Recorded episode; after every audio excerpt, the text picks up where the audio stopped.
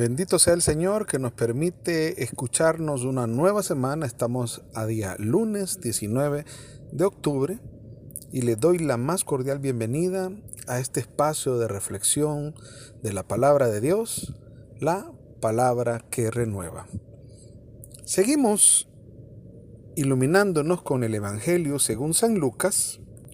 Hoy, del capítulo 12, leemos del versículo 13 al 21 y lo hacemos cubriéndonos con la preciosa sangre de Cristo, en el nombre del Padre, del Hijo, del Espíritu Santo. Amén.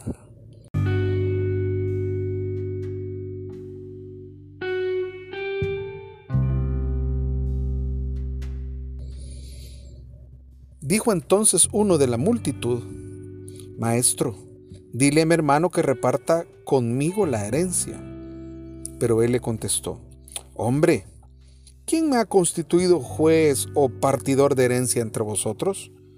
Entonces les dijo, guardaos muy bien de toda avaricia, pues por mucho nadar en abundancia, no por eso tiene uno asegurada su vida con sus riquezas. Luego les dijo esta parábola. Un hombre muy rico tenía un campo que le dio una gran cosecha, y este hombre discurría para sí de esta forma, ¿qué voy a hacer? Si ya no tengo dónde almacenar mis cosechas? Y añadió, voy a hacer esto. Derribaré mis graneros para edificar otros mayores. Así podré almacenar ahí todo mi trigo y mis bienes. Entonces diré a mi alma, alma mía, ya tienes muchos bienes almacenados para muchos años. Ahora descansa, come, bebe y pásalo bien. Entonces le dijo Dios, insensato esta misma noche se te va a reclamar tu alma y todo lo que has acaparado. ¿Para quién va a ser? Así sucederá con aquel que atesora riquezas para sí, pero no se enriquece ante Dios. Palabra del Señor, gloria y honor a ti, Señor Jesús.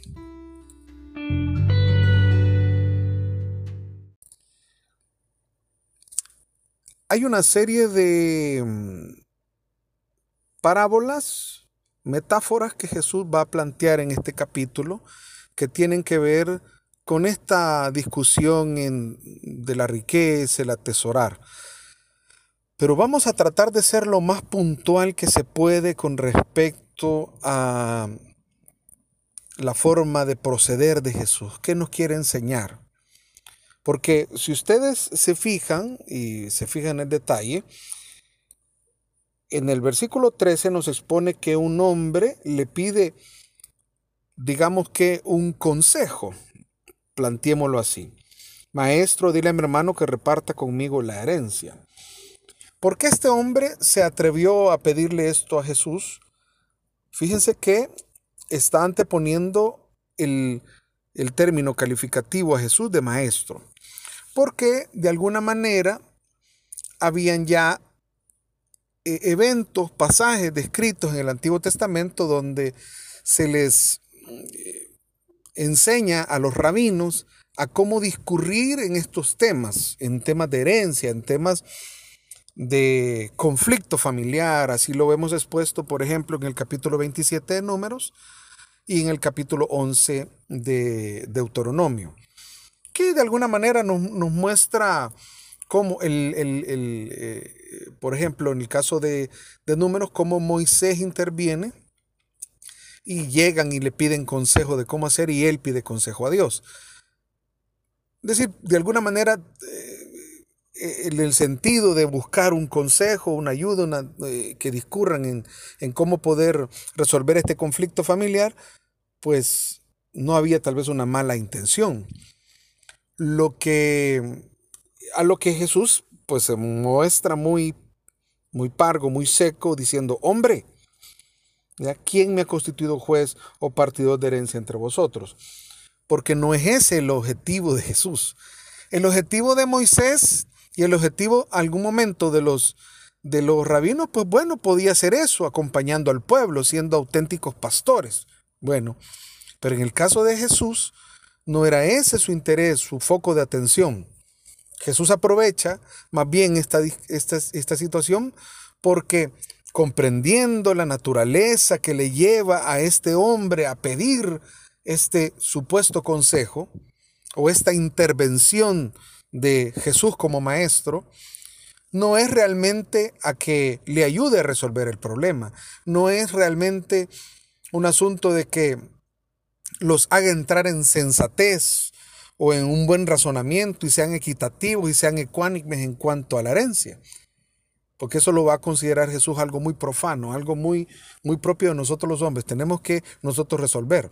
Eso también, de alguna manera, nos da una luz de que hay cosas en las que nosotros, los, como humanos, nosotros como hombres y mujeres, tenemos que aprender a resolver. Pedir, obviamente, un discernimiento a Dios no implica que Dios es el que va a resolver los problemas, no implica que Dios es el que va a decidir. Nosotros, los nosotros, hombres y mujeres, tenemos que ser al fin responsables de nuestras propias decisiones. Esto es una manera interesante que Jesús nos muestra. Tenemos que meter a Dios y, desde luego, pedir la gracia del Espíritu Santo para poder discernir conforme a la voluntad de Dios. Eso sí es importante, desde luego, ¿sí? Pero al final nosotros decidimos, porque para eso tenemos en uso un don extraordinario, maravilloso, que es el libre albedrío, nuestra libertad, y Jesús va a respetar esa libertad. Por eso dice, ¿quién me ha puesto de juez o repartidor de herencia entre ustedes? Esa es una primera, algo muy interesante a tomar en cuenta. Segunda cosa es que Jesús descubre que la intención de este hombre estaba oculta en medio de ese, de ese consejo. La intención de este hombre eh, iba, estaba dejando entrever su avaricia. Y eso es lo que Jesús en un momento pone en primer plano y resalta. ¿Por qué decimos esto? Porque Jesús en el versículo 15 entonces les dijo, aprovechó para la lección de todos. Aquí podríamos tal vez también, eh, bueno, echar a andar un poco la imaginación y decir, bueno, porque dice, entonces les dijo, ¿a quién les dijo? Si un hombre dice que, que le preguntó, la escritura hubiera dicho, entonces le dijo, pero si les dijo, muy probablemente es que ahí estaba el otro hermano. ¿Eh? Pero aprovecha también Jesús para decirle a los que le estaban escuchando dentro de la multitud. Y dice, guardaos muy bien de toda avaricia. ¿Qué es lo que Jesús encontró en este hombre o en estos hombres? El afán de estar discutiendo o peleando una herencia por avaricia, por acumular, por tener, por el afán de tener. Y entonces aquí vuelve otra vez el problema que es una disyuntiva en el corazón del ser humano, el tener, el acumular. Porque al final Jesús va a dejar claro una cosa. El asunto de la avaricia está ejemplificado en esta parábola de este hombre, está ejemplificado en el hecho del acumular. ¿Acumular para qué? ¿Para qué se acumula algo? Porque se pueden acumular riquezas materiales, se pueden acumular posesiones. Bueno, yo también lo puedo llevar al plano espiritual, ministerial. Puedo acumular dones, puedo acumular talentos. Pero ¿para qué me va a servir eso? ¿Para qué va a servir acumular? ¿De qué va a servir? Porque la parábola se enfoca en un hombre que su cosecha fue tan abundante, está hablando de una cosecha, fue tan abundante entonces pensó, ¿qué voy a hacer? Bueno, lo que pensó, ¿realmente está bien o está mal? Bueno, no está, del todo no está tan mal. Dijo, voy a destruir estos graneros porque la cosecha ha sido mucha y voy a hacer unos graneros más grandes para que me quepa todo lo que he cosechado. Ahora, el asunto es, ¿qué hago con eso? Esto es un principio bien básico de administración. El hombre hizo bien, en esa primera parte. Es decir, no me va a caber en estos graneros, pues hago unos graneros más grandes. Esto mm, recuerda de alguna manera a lo que José, el patriarca José, el príncipe de Egipto, José, le recomienda al propio rey de Egipto, al propio eh, faraón, cuando eh, eh, después del sueño Dios le había revelado que iban a venir siete años de sequía, de hambre, de vacas flacas. Claro, el sentido de acumulación era más bien para guardar una provisión para los momentos difíciles. Si el hombre estuviera dicho, voy a hacer unos graneros más grandes para guardar mi provisión, porque no sé cómo van a ser las cosechas que siguen después, porque desconozco, porque no sé qué va a venir, no sé qué, qué, qué futuro me depara, entonces hago eso para que en el momento que falte, bueno, entonces haga dos cosas. Me sirva para eh, la alimentación de mi propia familia, me, firma, me sirva para mis futuros negocios o me sirva también para poderle dar a otros. Eso hubiera sido una fuente interesante. Pero no, el problema que Jesús apunta es que la avaricia, la codicia, el interés solo de acumular para tener, para entonces afianzar mi mi confianza en lo que tengo, eso es lo que Jesús señala. Y eso es lo que Jesús señala duramente, hermanos.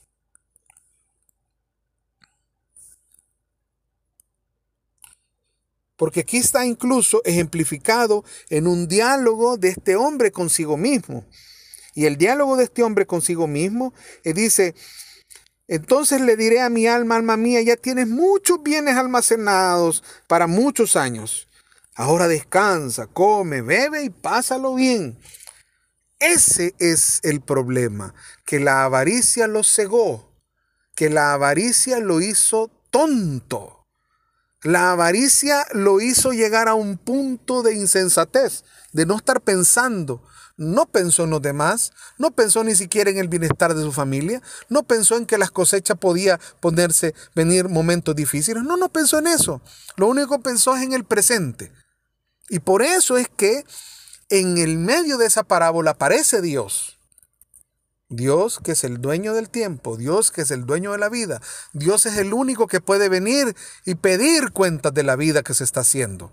Y en ese pedir cuentas es el momento en que Dios viene y dice, Dios va a pedir cuentas y le dice, insensato, esta misma noche se te va a reclamar tu alma. O sea, esta misma noche vas a morir. ¿Y entonces de qué sirvió el acumular? Entonces de qué sirvió?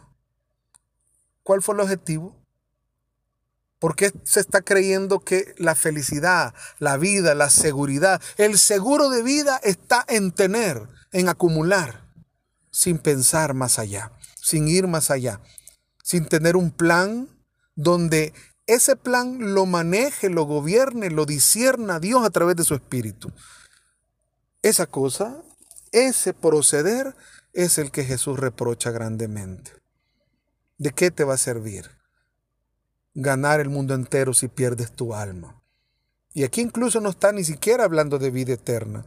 Aquí realmente Jesús lo que está poniendo en entrever es que pongamos nuestra confianza de hoy en nosotros mismos, en nuestras riquezas, en nuestras abundancias. Hermanos, hoy tenemos, pero mañana, ¿quién sabe? Pero ¿quién es el único que sí sabe si vamos a tener o no vamos a tener? Dios. Entonces por eso tenemos que acudir a Él. Por eso es que tenemos que cimentar nuestra vida en Él. Por eso es que precisamente nuestro fundamento debe estar en la roca, que es Cristo, en Él. Porque Él sabe muy bien. Por eso es que nuestras oraciones no van a estar basadas en nuestro tener Nuestras oraciones van a estar basadas en el Espíritu Santo, que es el que conoce los secretos más íntimos de Dios, hermano. Nuestro seguro de vida no está en tener, no está en acumular, porque eso nos enferma y nos llena de avaricia, de codicia y de tener más y parece que no tenemos fin. Tener más, tener más, ¿para qué? Para gozar de la vida a costa de lo que ya tenemos si nosotros podemos gozar de la vida porque Dios está de acuerdo en que disfrutemos, porque para eso estamos acá, para disfrutar de la vida, pero disfrutamos de la vida, aún en medio de las preocupaciones, aún en medio de los miedos, aún en medio de las situaciones adversas de nuestra vida, gozamos de la vida, pero porque nuestra riqueza está en Cristo.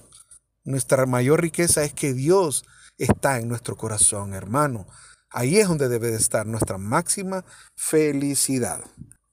Entonces nuestra máxima felicidad debe ser en hacer riquezas para Dios. El que tiene a Dios, todo lo tiene. Por eso decía la santa, la Santa Teresa de Ávila, nada te turbe, nada te espante. ¿Quién a Dios tiene? Nada, nada le falta, porque Él es nuestra riqueza. Él es nuestro verdadero seguro de vida. Y Él es fiel. Recuerda, por favor, hermano, que la palabra de Dios es la palabra que renueva.